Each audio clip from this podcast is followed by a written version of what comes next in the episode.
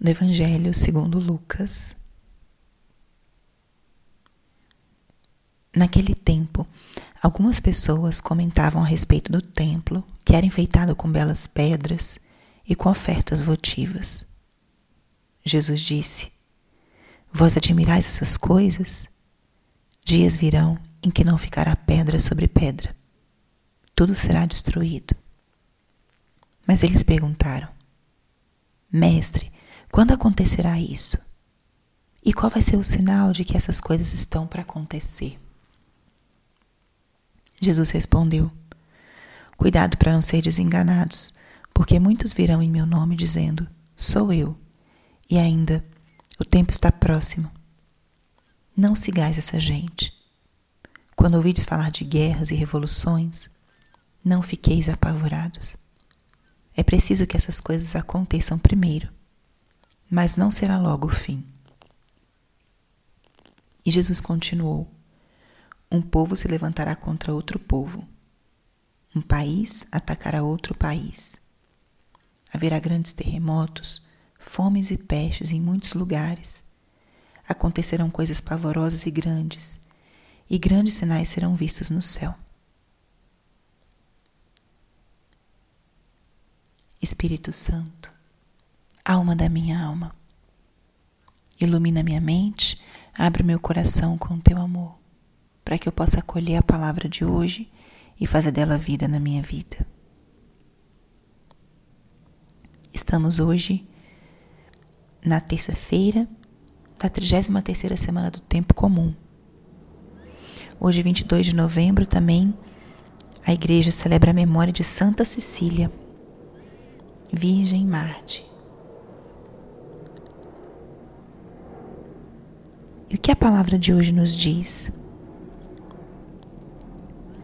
O evangelho de hoje, como alguns dos trechos que temos meditado nos últimos dias e ao longo dessa semana, nos vai remeter ao final dos tempos.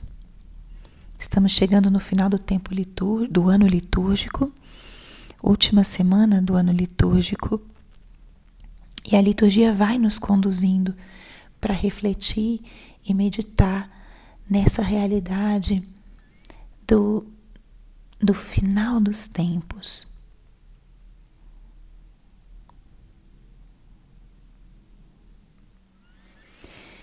E para nós, espiritualmente, é interessante meditar sobre isso, porque dentro de poucos dias começaremos a preparação para o período do Natal.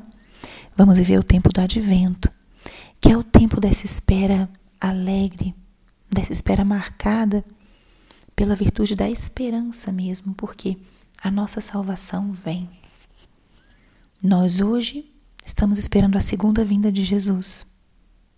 É o clamor que se repete na igreja: Vem, Senhor Jesus, vinde, Senhor Jesus, e que repetiremos muitas vezes no advento. Então, o evangelho de hoje, na verdade, ele é muito é, consolador, embora ele fale de guerras, de destruição, mas se observamos o que Jesus está querendo nos transmitir através dessas palavras, é uma palavra de consolo e de tranquilidade. Primeiro, ele faz um convite que, em poucas palavras, eu resumiria que é o convite ao desprendimento. As pessoas se admiravam no templo, aquele templo belo, enfeitado com pedras, e Jesus fala: tudo será destruído. Em certo sentido, ele está nos exortando de que todas as coisas valiosas que vemos e que possuímos, tudo isso vai passar. Tudo isso vai passar.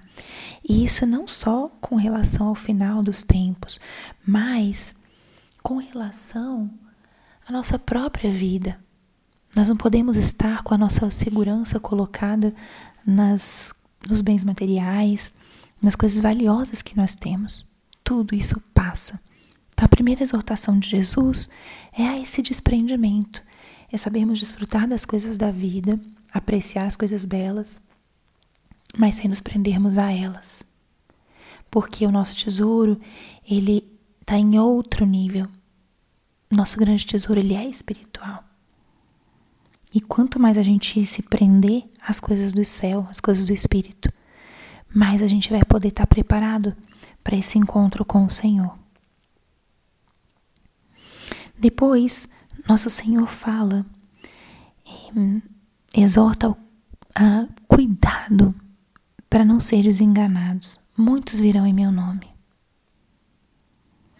E Jesus fala de tragédias, de guerras, e ele diz: Não fiqueis apavorados, é preciso que essas coisas aconteçam.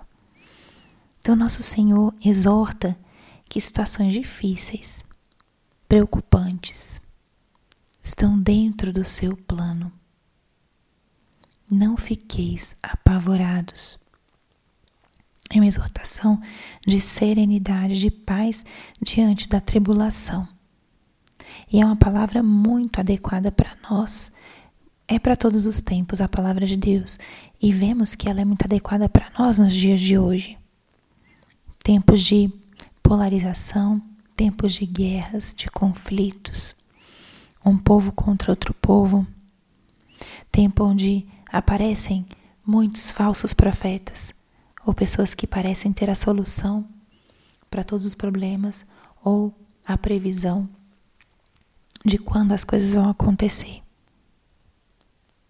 Nada disso é autêntico, pois nosso Senhor diz: ninguém sabe a hora, só o Pai. Cuidado para não ser desenganados. Muitos virão em meu nome dizendo: Sou eu. Não sigais essa gente. Jesus é muito claro, é como se a gente escutasse hoje ele falando: Não sigais essa gente. Diante de pessoas que parecem ter a solução para todos os problemas do mundo, a gente tem que desconfiar. Nosso caminho, verdade e vida é nosso Senhor Jesus Cristo. É para Ele que a gente tem que olhar. E o caminho de Jesus é um caminho de verdade, de bondade, de caridade. É um caminho de renúncia, de cruz, de humildade. Tudo que seja contrário a isso não é parte da voz de Deus. Como é importante sabermos distinguir. Então, escutemos esse evangelho de hoje como um convite para nós. Primeiro, um convite ao desprendimento, a ter o nosso olhar nas coisas do alto. E segundo, um convite a não nos assustarmos. Escutemos essas palavras de Jesus. Não fiqueis apavorados, não sigais essa gente. Que o nosso olhar esteja colocado no Senhor. Ele é o nosso caminho, nossa verdade e nossa vida. Glória ao Pai, ao Filho e ao Espírito Santo, como era no princípio, agora e sempre. Amém.